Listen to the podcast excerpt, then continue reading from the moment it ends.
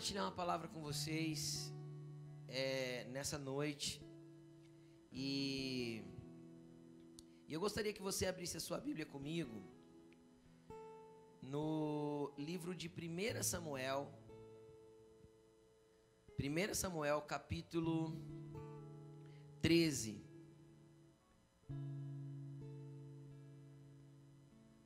Primeira Samuel, capítulo 13.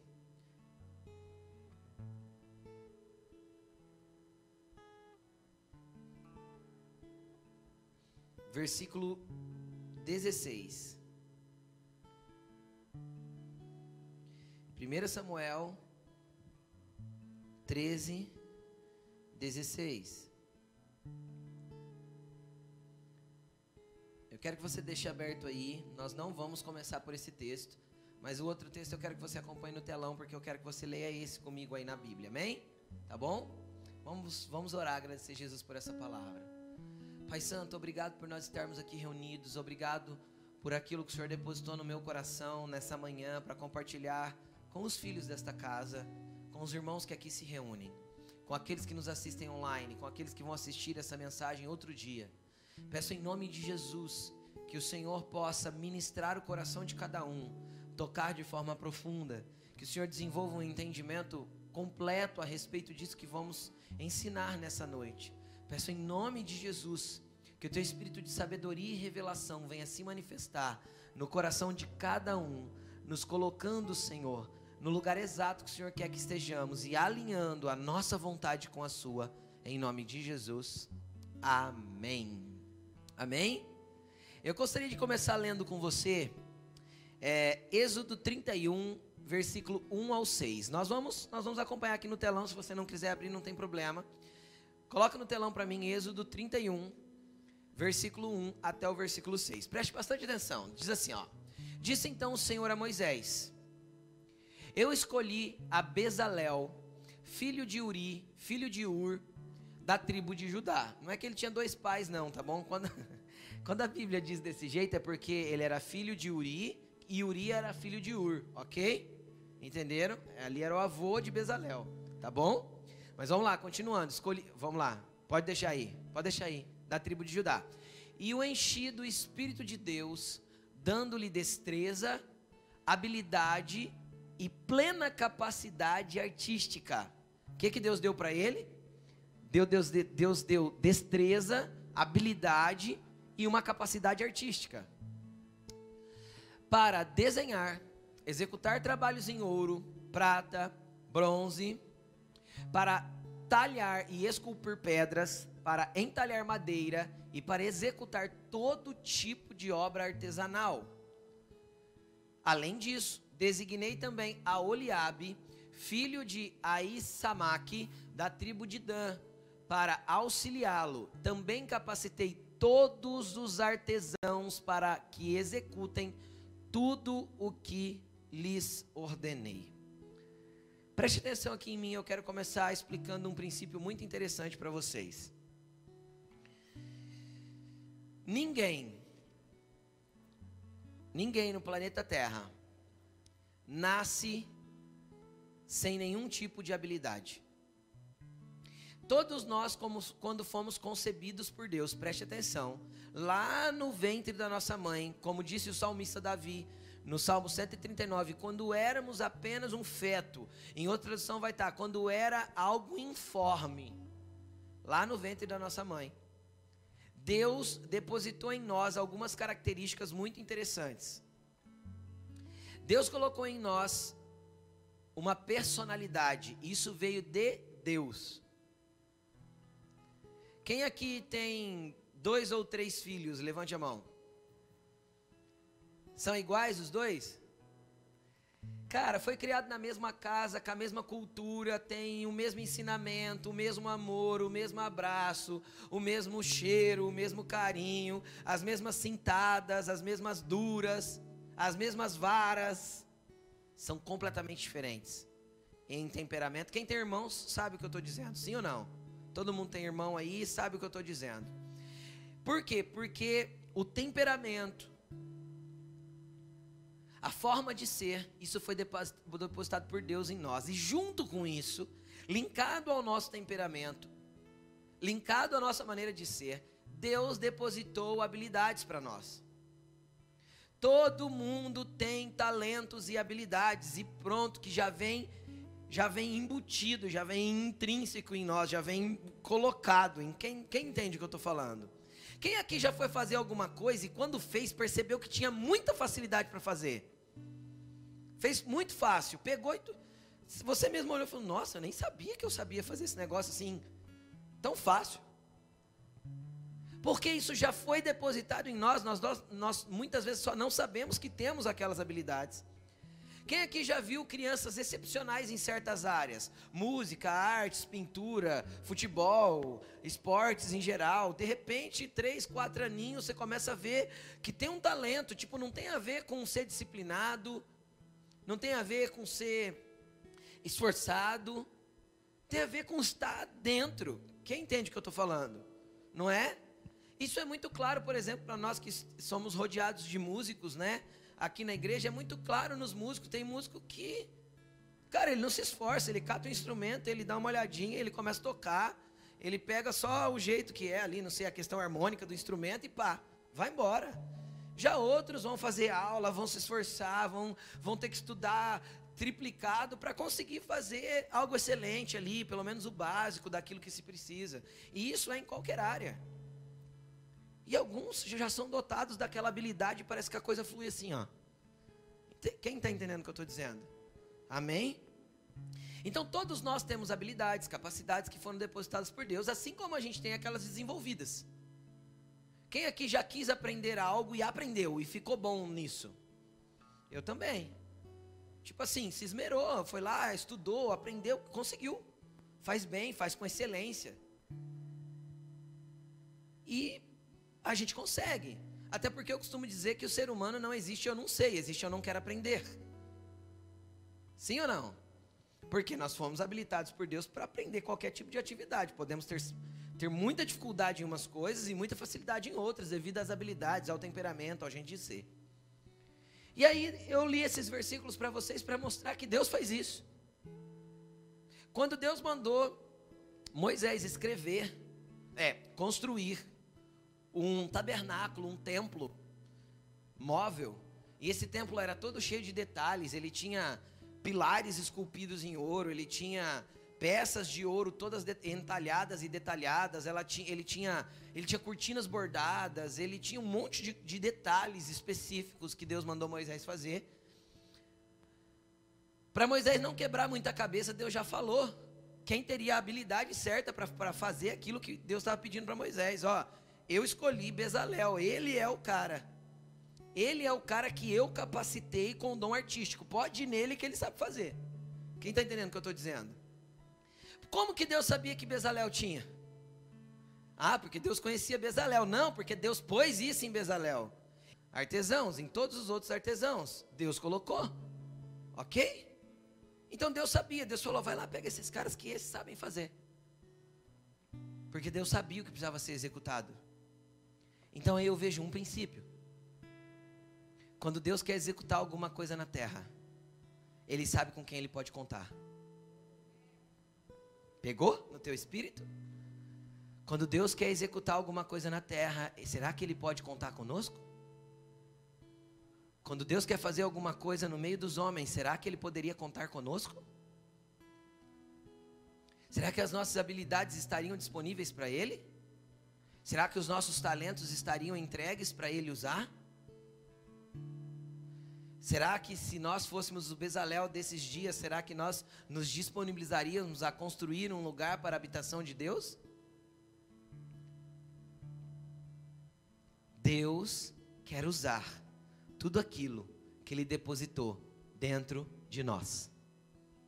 Deus quer ser o dono e usar tudo aquilo que Ele nos deu habilidade para fazer. Quem crê nisso? Quem crê nisso? Quem poderia levantar a mão para o alto e falar assim: Eis-me aqui, Jesus? Amém. Vamos ler o texto que eu pedi para você abrir agora. 1 Samuel, capítulo 13, versículo 16. Naquela época não havia nem mesmo um único ferreiro em toda a terra de Israel. Por quê? Pois os filisteus não queriam que os hebreus, os judeus, os que moravam em Israel, fizessem lanças e espadas, ou espadas e lanças. Assim, eles tinham que ir aos filisteus para afiar os seus arados, enxadas, machados e foices. O preço para afiar rastelos e enxadas era de 8 gramas de prata e de 4 gramas de prata para afiar tridentes, machados e pontas aguilhadas. Por isso, no dia da batalha, repita essa frase comigo. Por isso, no dia da batalha, nenhum soldado de Saul e Jonatas tinha espada ou lança nas mãos. Amém? Não precisa repetir mais. Exceto o próprio Saul e o seu filho Jonatas. Amém? Eu só li o início para você entender que era um ambiente de guerra que estava acontecendo. Certo? O que eu quero que nós prestemos atenção é a partir do verso 19. O que estava acontecendo ali? Estava tendo uma guerra com os filisteus. E o filisteu era um povo que não servia a Deus. Os filisteus eram um povo que zombavam de Deus, que não respeitavam o Deus de Israel, o nosso Deus. E eles viviam em constante conflito com o povo de Israel. Constante conflito. Amém? E o que, que aconteceu? Aconteceu que naqueles dias, em toda a região de Israel, em todo, em todo o país, obviamente não era um país grande como o Brasil, ok? Era um território pequeno, acredito que um pouco menor que o estado de São Paulo, só para vocês entenderem. Mas não tinha ferreiro, não tinha quem pudesse fazer uma espada, fazer uma lança, afiar uma enxada, ou afiar um machado, ou afiar uma foice, ou preparar um arado para a terra. Não tinha quem fazia isso. E obviamente os israelitas precisavam plantar, precisavam tombar a terra, precisavam lançar sementes, precisavam de enxadas para isso. Obviamente eles precisavam derrubar árvores e precisavam de machados para construir suas casas, para ter suas madeiras. Eles precisavam de foices para colher as suas plantações depois. E sempre que eles precisavam afiar esses instrumentos de trabalho, eles tinham que ir ao território filisteu e pagar para um ferreiro filisteu para fazer isso. Amém? Entenderam? E obviamente os ferreiros filisteus não aceitavam encomendas de lanças e de espadas. Aí a gente pode ficar pensando assim, pastor, por que que não tinha nenhum ferreiro em Israel? A Bíblia não fala por que não tinha.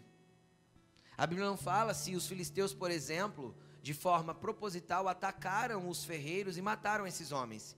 Quem entende o que eu estou falando? A Bíblia não conta qual foi a causa da extinção dos ferreiros dentro do território de Israel, mas nesse tempo não tinha. Não tinha. E é o que a gente precisa entender. O que, que eu quero, onde eu quero chegar com você e o que, que isso tem a ver com o que eu comecei falando a respeito das suas habilidades, dos talentos que Deus depositou dentro de nós. Tudo aquilo que Deus depositou dentro de nós serve como ferramentas, instrumentos tudo que Deus depositou dentro de nós, para nós, é enxada, é arado, é machado, é foice. A enxada e o arado fala daquilo que eu tenho que plantar, como eu vou preparar a terra. Fala de um suprimento natural daquilo que eu tenho que tirar da terra. Certo? O arado serve para eu tombar a terra para plantar, enquanto a enxada serve para eu preparar a terra para plantar também. Já quando eu falo do machado, fala daquilo que eu tenho que derrubar, daquilo que eu tenho que lapidar, daquilo que eu tenho que construir. E é interessante que quando eu falo do, das, do arado e da enxada, eu falo daquilo que vai suprir as minhas necessidades. Mas quando eu falo do machado e da foice, fala daquilo que vai suprir não só as minhas necessidades agora, mas a necessidade de outros também. Uma casa sendo construída com a madeira, a colheita que eu vou ter em abundância, vou poder vender parte daquilo, vou poder é, abençoar minha família, as pessoas que moram ao redor, eles viviam em um sistema tribal, na onde, né, tinha é, um patriarca e os filhos todos ao redor, então aquelas plantações era da família, então supria um coletivo.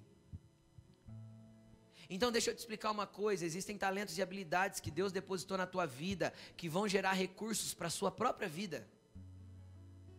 Existem talentos e habilidades que Deus depositou em nós que vão gerar recursos para nós. Mas existem talentos e habilidades que Deus depositou em nós, dons, que é para abençoar o próximo. Agora, qual que é o problema? Qual que era o problema que eles estavam vivendo? E qual que é o problema que nós vivemos na igreja nesses dias? E eu quero chamar muito a sua atenção com relação a isso. O problema é quando nós pegamos os nossos machados, as nossas enxadas, as habilidades que Deus nos deu e a gente coloca na mão dos filisteus, na mão daqueles que não conhecem Deus, para que eles afiem isso. Quando a gente pega tudo que a gente tem e usa meramente dentro dos padrões humanos, voltados apenas para a terra, voltados apenas daquilo que a gente pode extrair daqui, voltado apenas para aquilo que a gente pode produzir aqui. Quem está entendendo o que eu estou dizendo? Entenda uma coisa: quando Deus nos criou, Ele, Ele nos habilitou com muitas coisas, porque Ele quer que nós usemos esses talentos e habilidades também em prol do reino dele. Pastor, eu preciso trabalhar. Eu sei. É claro, todos nós precisamos. Jesus disse assim: ó, Meu pai trabalha até agora e por isso eu trabalho também. Deus trabalha e não para de trabalhar em nosso favor. Jesus trabalhou intensamente três anos e meio e continua trabalhando na eternidade em nosso favor. O que, que Jesus faz na eternidade, pastor?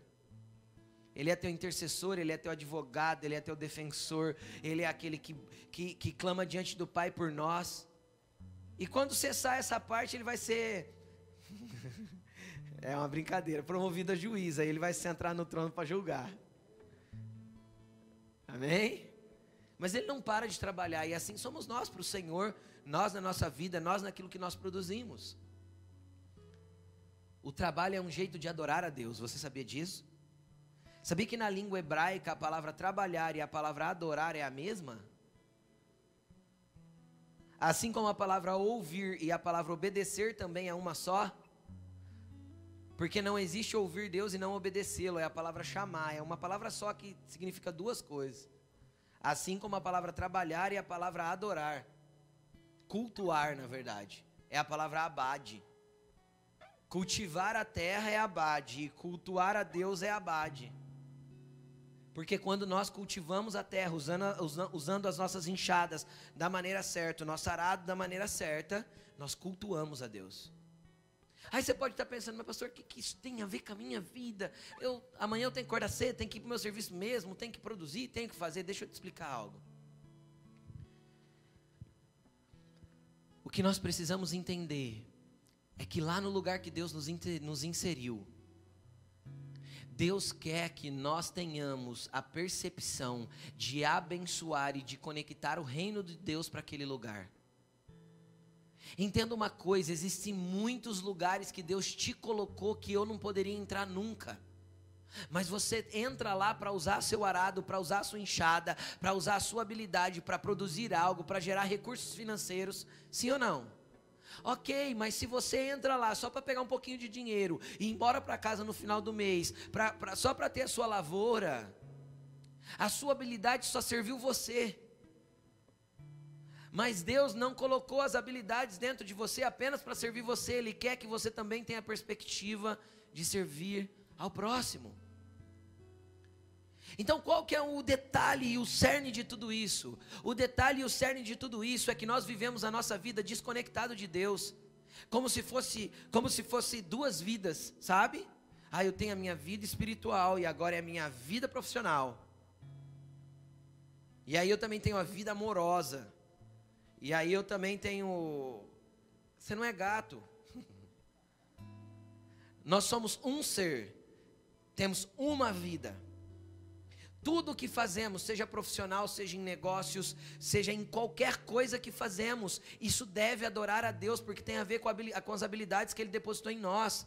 O problema é que nós usamos dessa habilidade como bem queremos, e depois queremos favor de Deus em prol daquilo que estamos fazendo, do jeito que a gente quer. A gente nunca se preocupa. Eu falo a gente porque isso é a naturalidade humana. A gente nunca se preocupa em sair de casa de manhã e falar assim: Senhor Vou dar um, exemplos aleatórios, tá bom? Estou indo para a loja que eu trabalho, Senhor. Vou atender clientes hoje. Mas, Senhor, eu queria que o Senhor mandasse lá aquela cliente que está precisando de uma oração, porque eu quero ser uma bênção na vida dela. Eu queria que o Senhor mandasse lá aquela cliente que está em depressão, porque eu gostaria de falar que o Senhor é o Deus que resgata desse lugar. Eu queria que o Senhor mandasse lá essas pessoas, que o Senhor fizesse ela abrir os corações para mim, me dá o coração das minhas clientes. Estou dando exemplos, tá bom?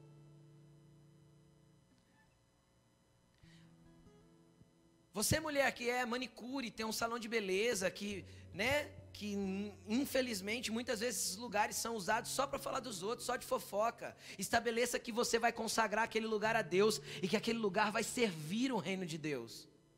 Que o dia que uma cliente sua, uma, um, um, um, alguém for lá, sabe que lá tem uma palavra que transforma, uma palavra que muda, que você pode conduzir para um lugar de alegria. E não é para ser chatão e ficar falando de Deus o tempo todo quando ninguém te perguntou nada. Quem está entendendo o que eu estou dizendo? Mas é para aproveitar as oportunidades e entender que naquela hora você precisa usar o seu talento para abençoar o próximo, você precisa usar a sua enxada, você precisa usar o seu machado, a sua foice, para poder abençoar e servir a Deus através do talento que Ele depositou em você. Se você é professora, pastor, professora, não pode falar de Jesus de jeito nenhum dentro da escola. Então, então você desobedece Deus porque alguém está te mandando fazer o contrário. Enquanto isso, enquanto isso, quem prega toda a promiscuidade infantil está gritando em todos os lugares. E a igreja está calada, porque afinal não pode. Nós nos tornamos uma igreja tímida, escondida, no meio dos filisteus, abafadas pelo sistema desse mundo, na onde as nossas ferramentas são disponibilizadas para os filisteus e a gente fica ali como que coitadinhos. Agora, qual que é o problema disso? O problema disso é que os nossos recursos ficam na mão deles, porque eles cobravam para fazer isso, cobravam caro. Segundo, no dia das batalhas, quem aqui já passou por batalhas? Nós estaremos desarmados. Porque armas espadas e lanças no ambiente espiritual para vencer as nossas próprias guerras só nos são fornecidas quando os nossos talentos e habilidades estão posicionados no reino de Deus e nas mãos dos, na mão dos reis dos reis, do rei dos reis e senhor dos senhores. Então nós entregamos todas as nossas habilidades o tempo inteiro para o sistema babilônico, para a estrutura de, dos filisteus, a gente deixa eles cuidar das nossas habilidades, a gente deixa ele afiar a nossa machada. Ah, não, eu vou fazer um curso, tem que fazer curso para se aperfeiçoar. Mas se não tiver um propósito, para que você está na faculdade? Para me formar, pastor. Para quê? Para trabalhar, pastor. Para quê? Para ganhar dinheiro, pastor. Não entendeu nada. Você não entendeu nada. A faculdade que você vai escolher tem que ter a ver com a vocação que Deus te deu. Tem que estar linkada ao propósito que Ele tem para a tua vida. Eu estou fazendo minha faculdade porque eu quero ser um remidor da área que Deus vai me colocar. Porque eu quero mudar a perspectiva de como as pessoas enxergam. Ah, mas eu não vou ter voz para isso. Seja o melhor da tua área. Aquele que todo mundo para para ouvir quando falar.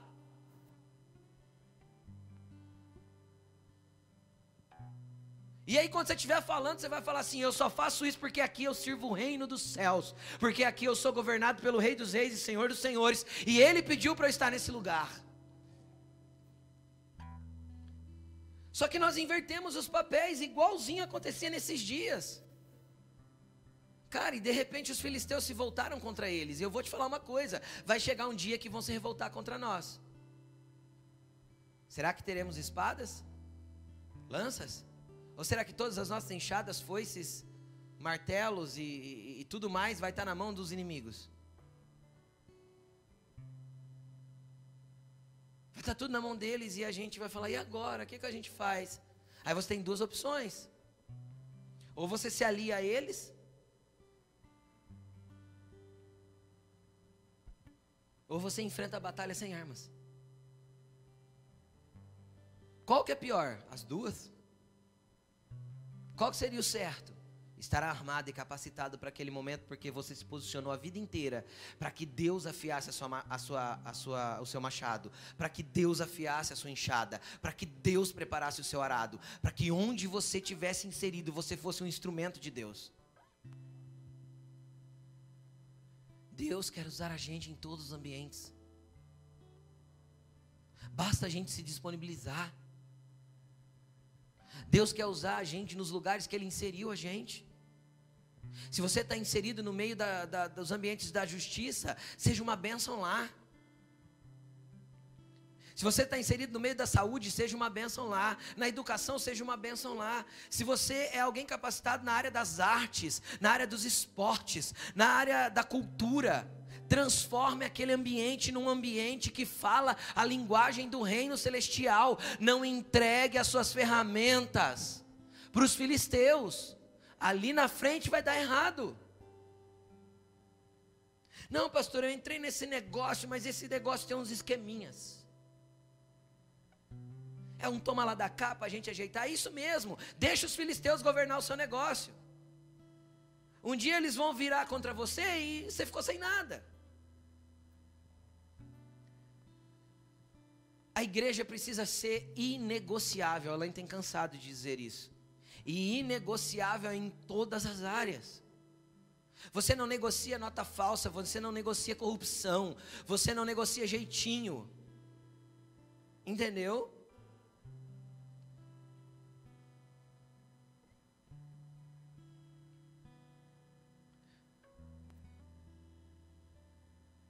Não existe jeitinho. Existe o que é certo. Entende? É igual quanto muitas e muitas vezes a igreja foi para as prefeituras para pedir um terreno, para pedir ajuda para construir, para pedir ajuda para fazer uma festa. Cara, algumas vezes que eu tive a oportunidade de estar com o nosso prefeito, tudo que eu falei para ele foi: se você precisar da igreja de Rio Preto, nós estamos aqui para te servir. Porque quem serve o governamental é a igreja que tem autoridade nas regiões celestiais e não o oposto. Entende? Ou a gente assume o nosso lugar e entende que Deus nos deu ferramentas suficientes para entrar no ambiente onde nós governamos em regiões celestiais e nós manifestamos o reino, ou nós vamos continuar escravos de um sistema que domina, escraviza só por causa da grana, e esse sistema é babilônico. Nós estamos em Babilônia, mas nós não somos de Babilônia, nós somos de Sião. Sabe o que é interessante? É que o apóstolo Paulo percebeu isso, e eu queria ler com você 2 aos Coríntios 10, 2.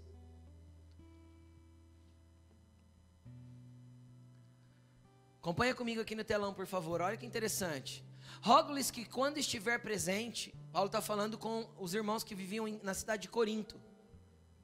E a cidade de Corinto, na época, só, pior que Corinto, só Roma. A nível de promiscuidade, de negócios ilícitos, de barganhas, de politicagem. Corinto era uma cidade muito importante porque ela tinha dois portos e ela ficava num lugar estratégico. Tudo que era comércio passava por Corinto.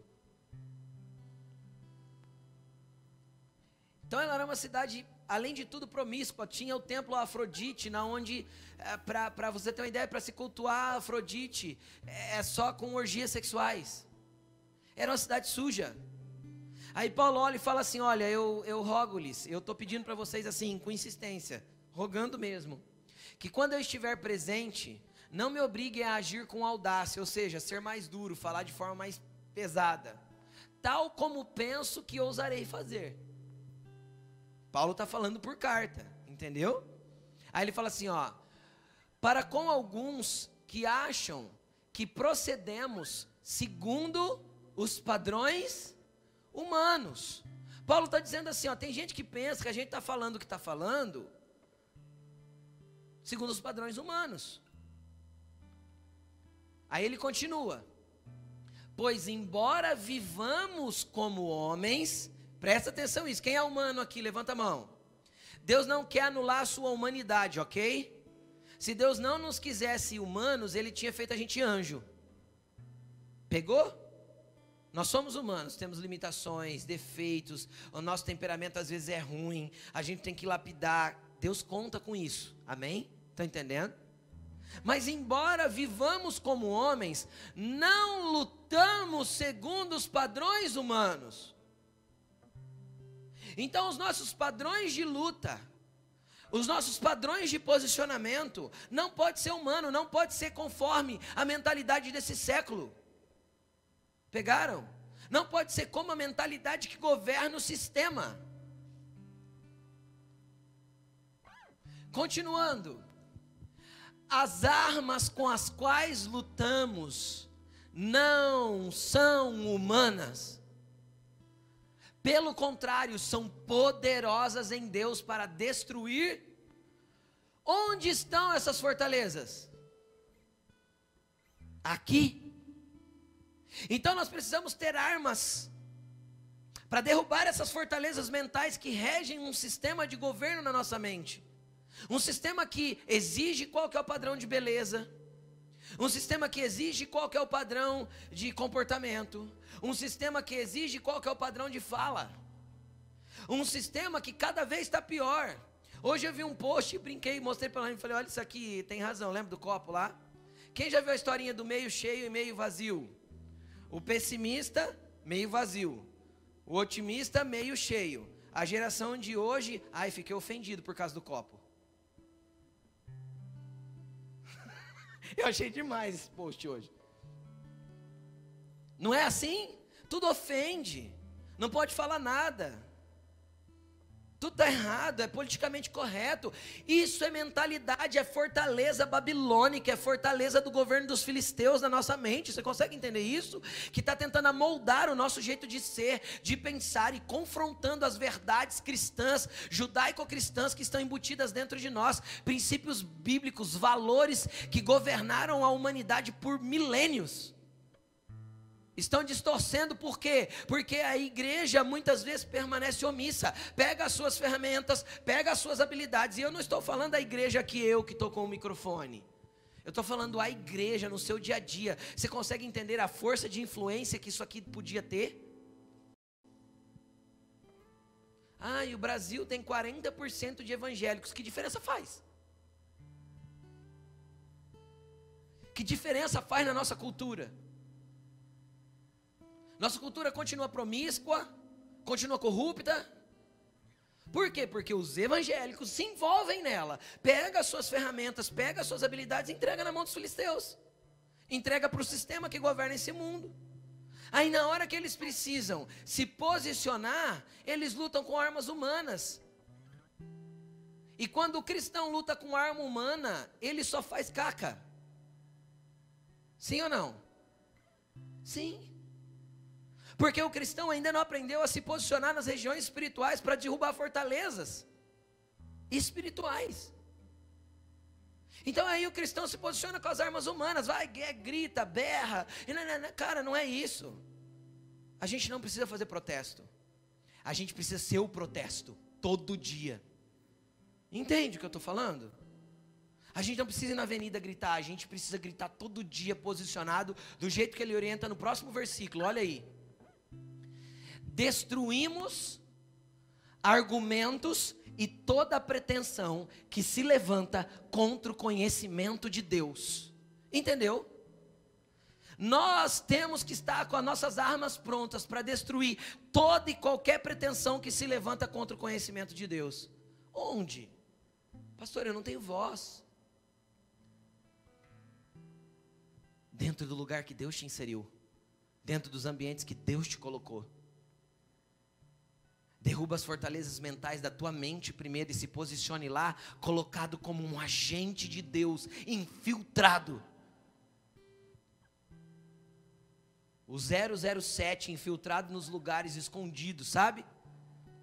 Mas que está lá para poder fazer uma revolução poderosa e desmantelar o sistema errado que governa esse mundo.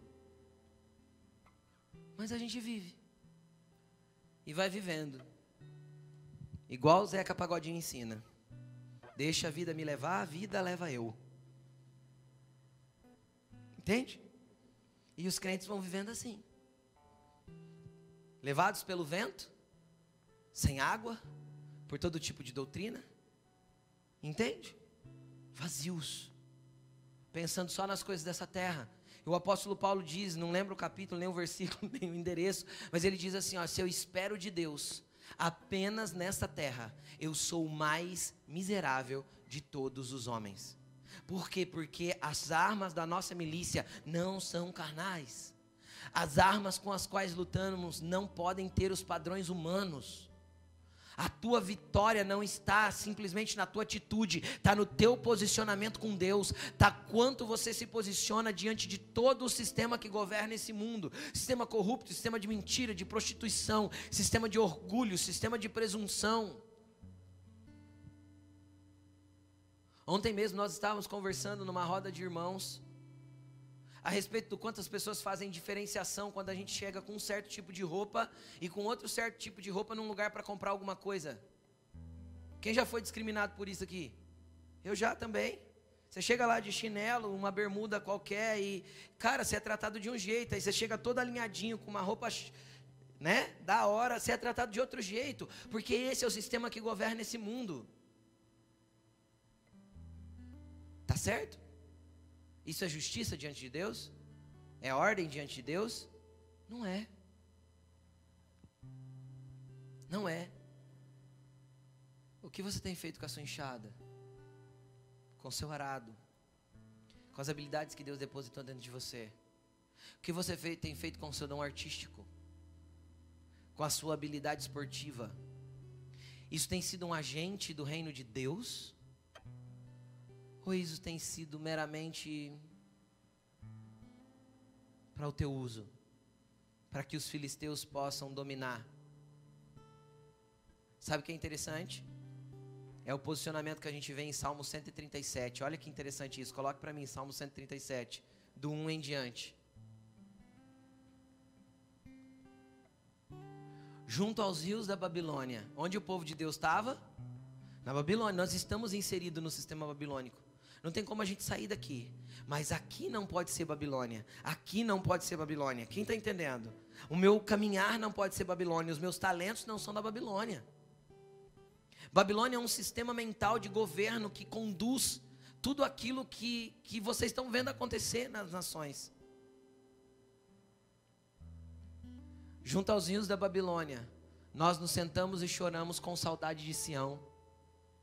Ou seja, nós estamos aqui, mas não somos daqui. Existe um ambiente espiritual que governa a nossa vida. Existe um lar celestial que domina quem somos e governa quem somos. Existe um governo espiritual que vai usar as minhas ferramentas onde quiser, quando quiser e do jeito que quiser. E a habilidade que Deus quiser usar, eis-me aqui, Senhor, me usa. E aí eles continuam ali, nos salgueiros, penduramos as nossas harpas Ali, os nossos captores, as pessoas que prenderam eles, pediam-nos canções. Os nossos opressores exigiam canções alegres, dizendo: cantem para nós uma, uma das canções de Sião. Entenda uma coisa: a Babilônia quer os nossos talentos. Você consegue perceber? A Babilônia quer as nossas canções. O governo deste mundo quer os nossos dons, quer a nossa habilidade, quer usar e extrair para que eles se alegrem. Cante para nós canções de Sião, alegres de Sião. Sabe qual é o pensamento, o, o posicionamento do povo de Deus? É o próximo versículo.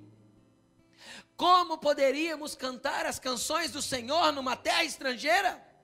Como eu poderia pegar a habilidade que Deus me deu e entregar para esse sistema corrupto? Como eu poderia pegar a habilidade que Deus me deu, o talento que Deus me deu, o negócio que Deus me deu e entregar na mão desse sistema? Cara, o que você tem feito com a tua empresa? A tua empresa é para quê? Só para produzir riqueza, para um dia você morrer e deixar aí? Ou a tua empresa serve a Deus? Pastor, eu não sei como fazer a minha empresa servir a Deus. Ora, fala Espírito Santo, como a minha empresa pode te servir? Vem participar do rede, é. é o rede vai te ajudar. saber como a tua empresa pode servir o reino. Mas você vai buscar estratégias de como fazer a tua empresa abençoar, fazer a tua empresa tocar corações, fazer a tua empresa derramar reino de Deus, fazer a tua empresa ser vista como uma empresa que é missional, que está encaixada e engajada na missão de Deus. É assim que Deus quer que você conduza os seus negócios, é assim que Deus quer que você use as suas habilidades, é assim que Deus quer que você use a sua enxada, o seu machado, a sua foice, o seu martelo não pode estar com os filisteus, queridão não é deles. Porque na hora da batalha vai faltar espada, mas a sua espada não é padrão humano. As suas armas não são naturais. E aí eles continuam. Que a minha mão direita define, ó Jerusalém, se eu me esquecer de ti. Ó, o que, que o arpista está falando? Você viu que ele era um arpista? Ele estava pendurando as harpas nos, salgueiros? Ele era um arpista. Com que mão eu toco a harpa? Mão direita. Ele falou que definha a minha mão se eu colocar o meu talento para servir a Babilônia. Que eu perca a minha habilidade.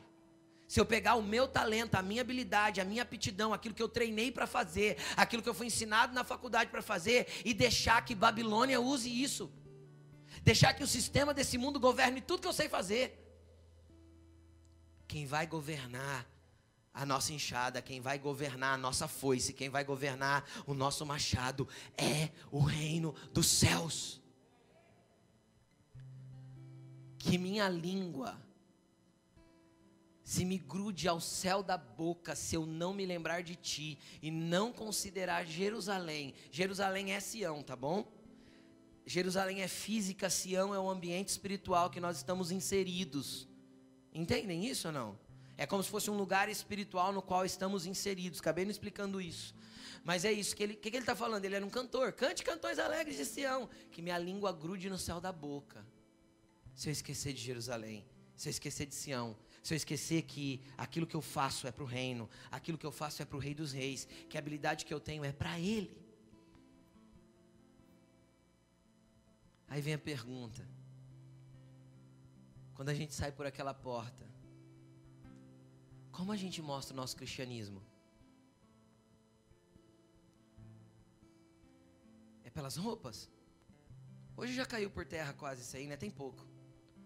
Pelo coque no cabelo? É pelo evangeliquez que eu aprendi a falar? Misericórdia, aleluia, glória a Deus. Está repreendido, manto, santo, chu, olhos de fogo, charabanaia, tem um monte de linguagem que só os crentes entendem. É isso que define a gente? Ou é o nosso posicionamento íntegro diante da habilidade que Ele nos concedeu perante uma geração corrupta e perversa? Cara, Jesus quer muito usar a gente. E deixa eu te explicar. Você não precisa ser mandado para a África para ser usado por Deus. Eu não sei se você percebeu, mas durante a mensagem toda eu não falei de nenhum ministério eclesiástico aqui, de dentro da igreja. É uma bênção servir nos ministérios eclesiásticos. Mas o que eu estou tentando te explicar hoje é que muito tão importante quanto servir aqui é você manifestar o reino de Deus lá fora quando as suas enxadas são usadas. Porque no dia da batalha, no dia que as suas guerras chegarem, ah, cara, você vai ter uma espada poderosa. Que ó, porque você está preparado, porque você nunca entregou a sua enxada na mão dos filisteus. Ah, não tinha ferreiro em Israel. Levante sua mão para o alto. E se você tiver coragem, repita assim comigo: Eu serei o ferreiro, Senhor. Não vou aprontar só a minha espada. Não vou construir só a minha lança. Eu vou ajudar todos os meus, os meus irmãos que perderam o propósito, que se entregaram ao sistema a usar de maneira correta aquilo que o Senhor entregou para eles. Eu sou um filho de Deus, um cidadão do reino, um cidadão de Sião, e vou manifestar aquilo que eu sou.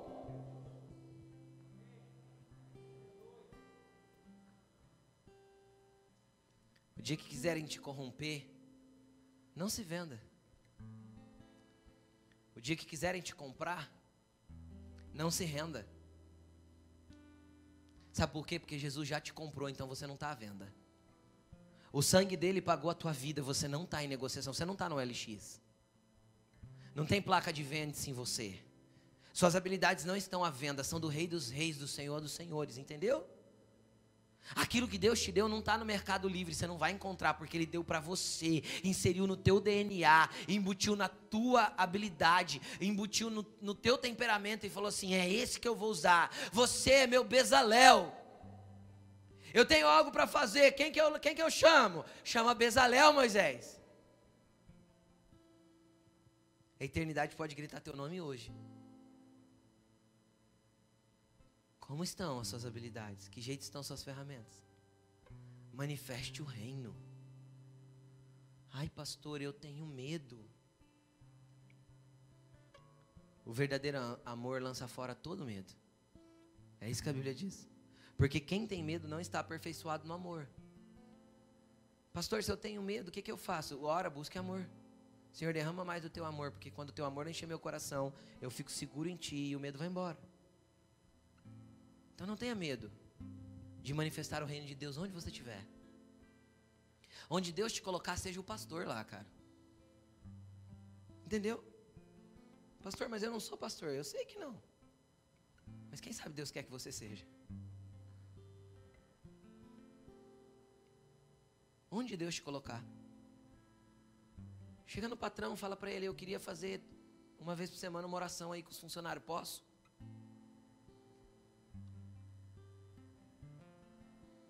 Quem sabe? O reino de Deus começa a se manifestar no lugar que você está. Você entende o que eu estou falando? Deus quer te usar, me usar. Lá no caixa do supermercado. Nos lugares que as pessoas reclamam da vida.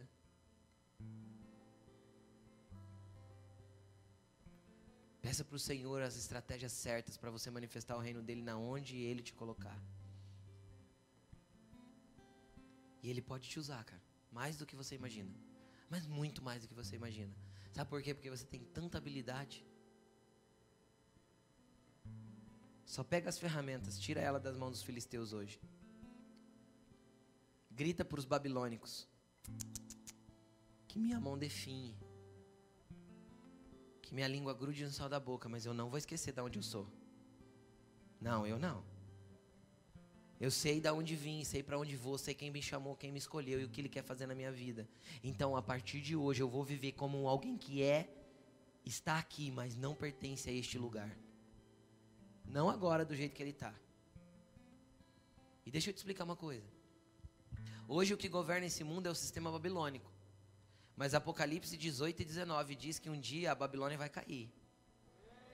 E lá em Apocalipse 18 e 19, pode ler, você vai ver anjos, os anciãos do céu, todos os salvos, todos da terra, celebrando, caiu Caiu a grande Babilônia, a prostituta das nações, aquela que corrompia as nações com as suas prostituições, com os seus pecados e com os seus adultérios. Por quê? Porque é um sistema que vai cair para que Deus estabeleça o reino e o governo dele sobre a terra. Sabe quem vai ficar nesse reino? Só quem já é dele.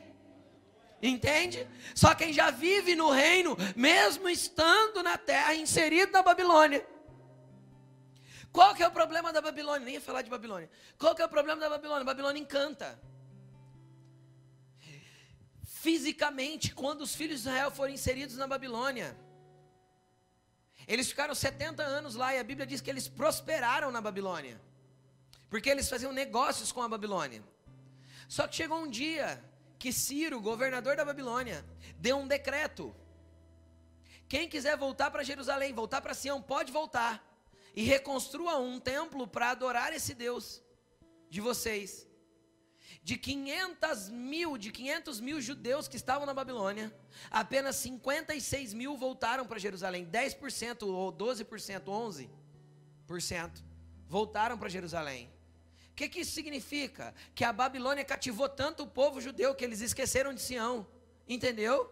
A, a, comodidade, a facilidade, o jeitinho, o ganho desonesto, a, o conforto, o comodismo da vida, colocou eles numa estagnação espiritual tão grande que quando chegou o tempo deles se manifestarem como filhos de Deus, como reconstrutores do templo, eles não quiseram.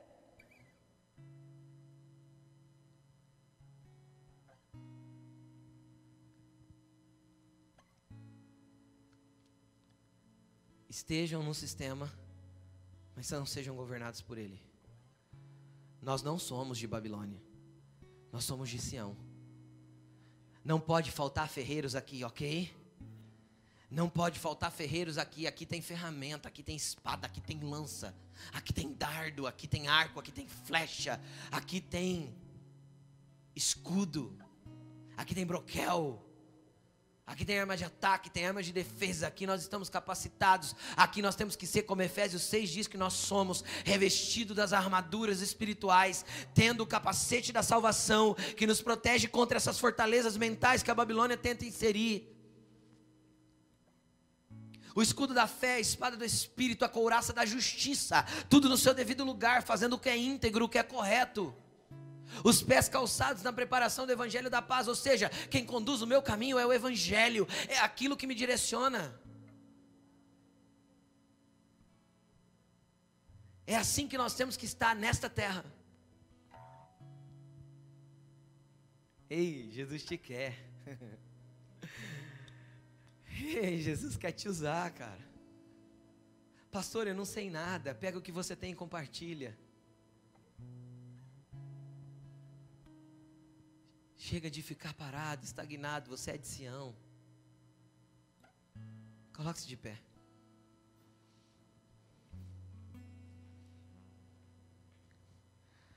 Eu queria te convidar agora, obviamente, se você quiser, da Babilônia, renunciar ao sistema babilônico e não entregar as ferramentas para os filisteus, deixa a parte das luzes acesa, por favor. A fileira do fundo, a fileira do pode ser essas, ou a fileira do fundo.